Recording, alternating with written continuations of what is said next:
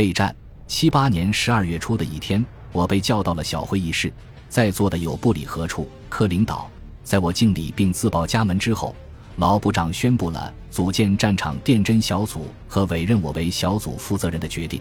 政委谈了对小组成员选择的标准：一、政治觉悟高，家庭出身好；二、业务过硬，技术全面；三、军事素质高，年轻体壮。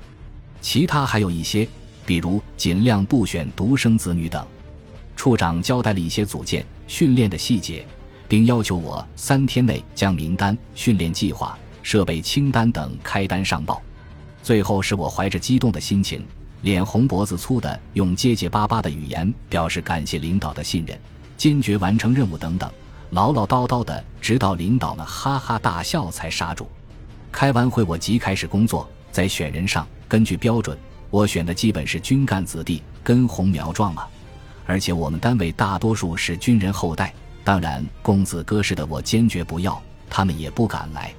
这件事后来变化较大，有选上的通过关系跑掉了。有没选上的通过关系要进来，印象最深的是一位姓张的七十六年兵，红军后代，七十年代初北京西城区小有名气的痞子头，就是现在港台片里的大哥，被他父亲强行送到云南当兵，人很聪明，讲义气，会武功，也挺爱学习，就是老打架，犯纪律。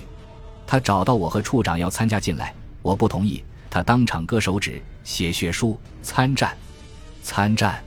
参战，六个血字触目惊心。后来在其父亲的坚持下，也进来了。以后也立了功，上了军校。人员确定以后，我们就进入山区基地进行训练，主要是三个方面：政治上，战争的正义性、必要性教育；军人的荣誉、气节教育；战场纪律教育。业务上，新型设备的培训，越军的组成结构、建制、通信单位的配置。装备活动规律，这方面中国人是越南人的老师。我们有许多在越军中当过教员、顾问的同志给我们讲课。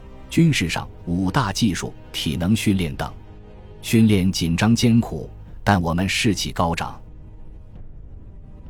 本集播放完毕，感谢您的收听，喜欢请订阅加关注，主页有更多精彩内容。